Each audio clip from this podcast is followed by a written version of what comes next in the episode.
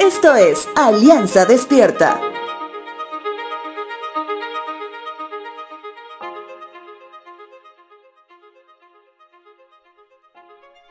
¿Alguna vez te preguntaron qué prefieres, mentira piadosa o verdad amarga? Pienso que todos queremos saber la verdad. Sin embargo, muchos también después de conocer la verdad piensan que debieron escoger la mentira piadosa, precisamente porque la verdad no siempre la podemos procesar correctamente. Cuando conocemos que la palabra de Dios es verdad, tenemos el mismo comportamiento? ¿O preferimos vivir una vida plagada de mentiras piadosas? ¿O aceptamos la verdad?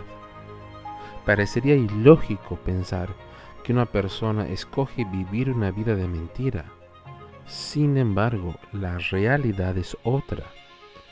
En este mundo digital se ha conocido que influencers y youtubers llenaban sus redes sociales de videos y fotografías que evidenciaban una vida muy diferente de lo que la verdad mostraría en su momento. Ezequiel capítulo 3 versos 2 y 3 dice lo siguiente. Así que abrí la boca y él me dio a comer el rollo. Llénate el estómago con esto, me dijo. Al comerlo, sentí un sabor tan dulce como la miel.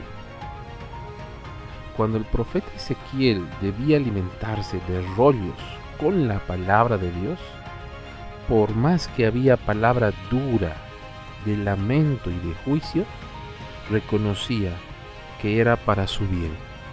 Por tanto, era más que una verdad amarga, sino una verdad tan dulce como la miel.